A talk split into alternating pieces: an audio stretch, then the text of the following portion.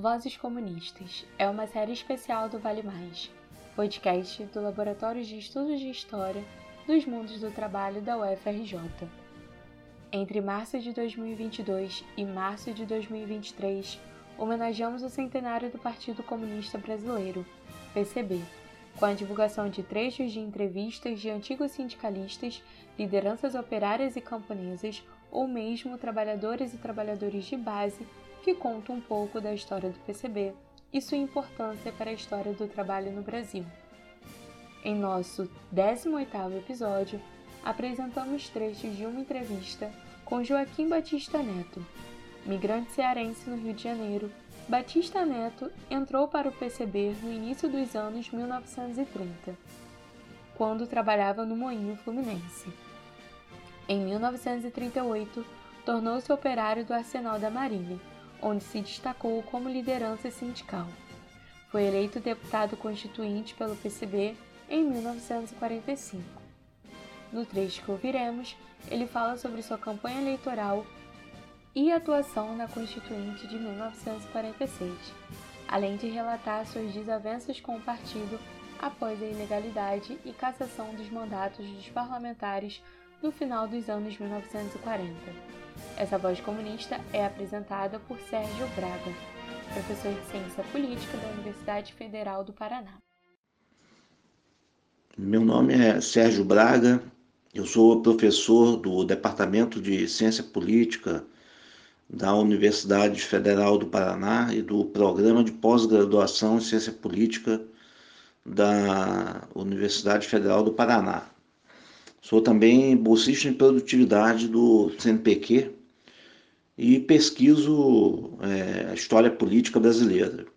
Eu fiz uma tese de mestrado sobre a Constituinte de 1946 e nessa tese de mestrado, eu, nas pesquisas dessa tese, eu tive a oportunidade de fazer uma entrevista com o Batista Neto, que foi é, publicada na Revista de Sociologia Política em 1996, num dossiê sobre a Constituinte.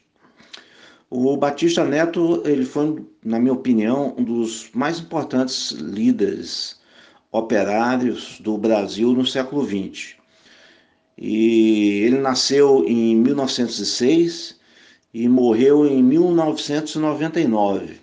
Quando eu fiz a, a entrevista com ele, é, é, ele, ele, tinha acabado de completar 90 anos. Ele, ele nasceu em abril de, de 1906. E a, a importância do, do, Batista Neto deriva de uma série de fatores. Né? Primeiro que ele foi oriundo do anarquismo. Né? Ele, foi, é, ele era um imigrante cearense que atuou na Marinha e, como grumete e devido a uma manifestação que ele organizou, ele foi expulso da Marinha e após a Revolução de 30, quando ele trabalhava no Moinho é, Fluminense, ele foi recrutado para o PCB e a partir de então a trajetória dele ficou vinculada ao PCB. Né? Com a, a, a repressão a, a, a, a revolta comunista de 35, ele foi para a clandestinidade e em 1938 ele se ele foi trabalhar no arsenal de marinha da Ilha das Cobras, que é um depósito de munição e de é, de armamento que ainda hoje tem no, existe no Rio de Janeiro. E a partir daí ele iniciou a sua luta sindical, trabalhando, é, é, militando no, no movimento anti-guerreiro, né, é, a favor do, da entrada do Brasil na guerra, contra o eixo. Né, e, e ele, ele foi responsável pela façanha, né, nesse período, de organizar a célula, de ser um dos organizadores. Né, da célula Luiz Carlos Prestes, que foi a maior célula clandestina do Partido Comunista é, no, no, período. Né? E ele, essa célula, segundo algumas informações, chegou a ter quase mil é, participantes, né? não só afiliados ao PCB, mas também simpatizantes do partido.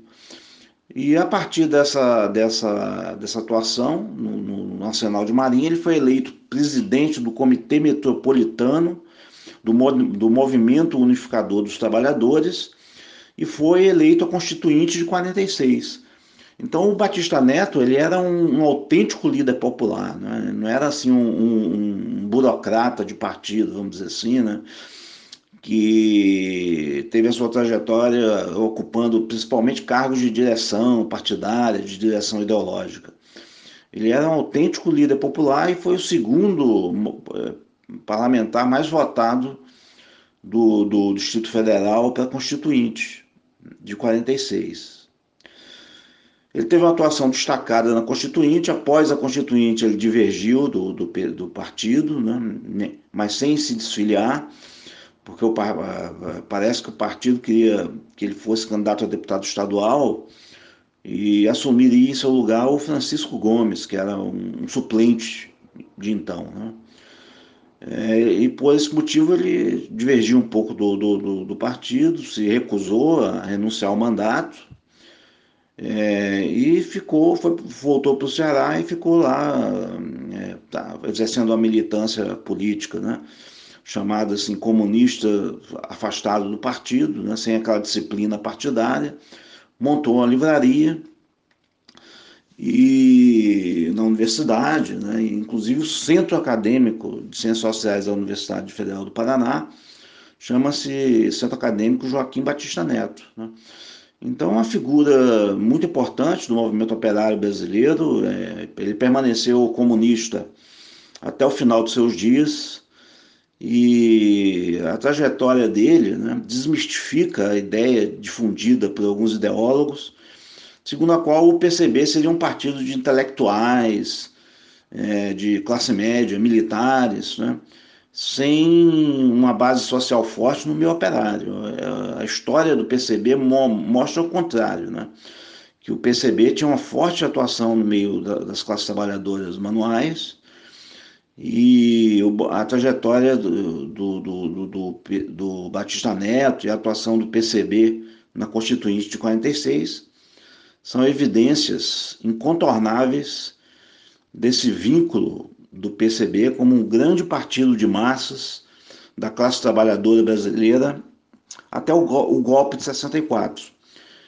Então, aproveitem o movimento, o, o depoimento do, do, Batista Neto, que está no site, consulte outro materi outros materiais para conhecer essa vida desse grande militante comunista e e líder popular das classes trabalhadoras. A direção determinou porque eu tinha grande, grande, é, como é que se diz, ligação com trabalhadores, não só nacional, como toda a zona marítima. achava que eu tinha condições de ser eleito, tinha muita massa que, que eu me apoiava, né? Trabalhei junto a ela, né? não só cá fora, como lá na Zona Marítima. Qualquer coisa. Eu, por exemplo, saí de casa às 8 horas, só chegava, chegava em casa uma, duas horas da madrugada. Tinha dias que eu saía mais cedo porque tinha que estar na, no carro de porto às 7 horas da manhã na hora que o estibador recebia a carteira para ir trabalhar, tinha que falar aos portuários que Às 10 horas para 11 horas estaria na porta de fábrica também, falando aos trabalhadores da sua. E às 5 horas da tarde na saída. E à noite, nos bairros. Aonde eu chegava, tinha massa numa fila de ônibus, por exemplo, levantava para e de domingo, de sábado, numa praça naquela noite, que tinha muita gente, trepava no banco aí, estava para No nosso trabalho na Constituinte, nós tínhamos, era, que operário era eu, Sabença, Claudinho Zé da Silva, Agostinho Dias, Oswaldo Pacheco, cinco, eram cinco operários. Agora, inegavelmente, na, na Constituinte, a nossa atuação não foi brilhante. Porque operário, né? O partido era composto de Prestes, Grabois, é, Marighella, Jorge Amado, Carlos de Brito, médico de Pernambuco, quer dizer, tinha um João Amazonas,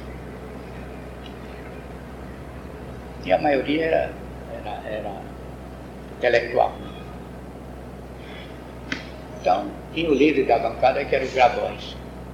Todos os problemas que levantavam a Constituinte era o líder, ou então o Marighella.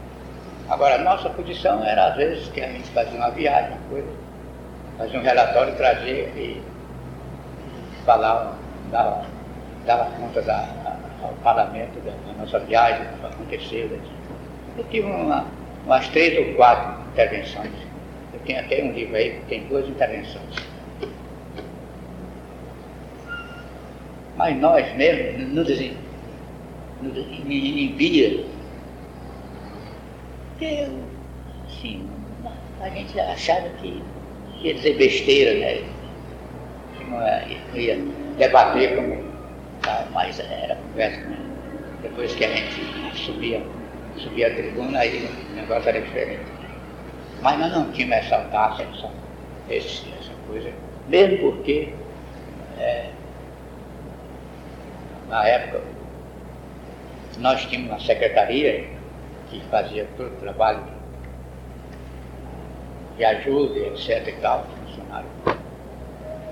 Mas a gente, de acordo com o secretarismo, a gente estava em contato com aquelas belezas que prendia a gente, né? delegado de polícia, a gente, chefe de polícia, tudo estava ali participando da, da, da UDN do PSD. A gente se sentia assim, é, coagido, né?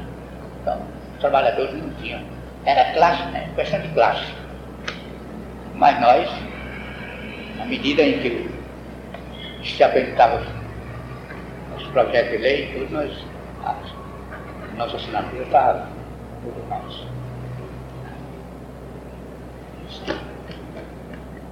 A nossa atuação não foi uma atuação brilhante, como era a atuação dos intelectuais. Se limitava a dizer a verdade, né? Isso aí é, é, é, uma, é a falta de conhecimento teórico quer dizer, não saber interpretar os ensinamentos do Lenin, do Marcinho Lenin.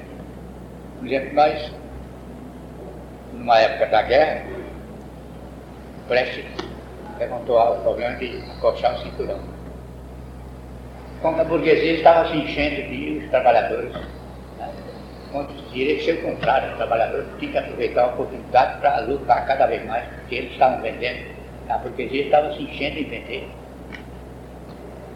Então nós vamos a São Paulo para, para lançar essa palavra de ordem, né? fomos vaiados. Enfim, toda espécie que os trabalhadores não aceitam. Tem uma posição, é, sei, posição de direita, posição fora de lógica. Não é um partido revolucionário. E tudo que se fazia contra, o, contra a situação, interna contra o governo, é, era uma situação que estava prejudicando o desenvolvimento da, da luta contra a guerra. Não, não era isso, né? Não era bem isso. Porque a burguesia não estava enxergando isso. A burguesia estava ganhando dinheiro. Essa posição era apertar o cinturão. Ordem, tranquilidade. Isso já na, na própria Constituinte. Nós já estávamos sentindo, porque quando foi eleito o Dutra, é um homem. Podemos dizer que ele era fascista, mas era altamente reacionário, é, era, era, um, era um casca grossa, como nós chamávamos, nós já sentimos que, que o partido partia da ilegalidade novamente. Este foi mais um episódio do Vale Mais, podcast do Laboratório de Estudos de História dos Mundos do Trabalho da UFRJ. O depoimento teve duração total de 1 hora e 40 minutos. Foi realizado no dia 2 e 6 de outubro de 1987 pelo entrevistador Francisco Moreira. Ele encontra-se depositado no acervo do Núcleo de Documentação e Laboratório de Pesquisa Histórica da Universidade Federal do Ceará. Esse episódio contou com a participação especial do professor Sérgio Braga. A série tem projeto e execução de Ana Clara Tavares, Felipe Ribeiro, Larissa Farias e Paulo Fontes. Apoio do Centro de Documentação e Imagem da Universidade Federal Rural do Rio de Janeiro e agradecemos às instituições e pesquisadores que gentilmente colaboraram com o nosso projeto.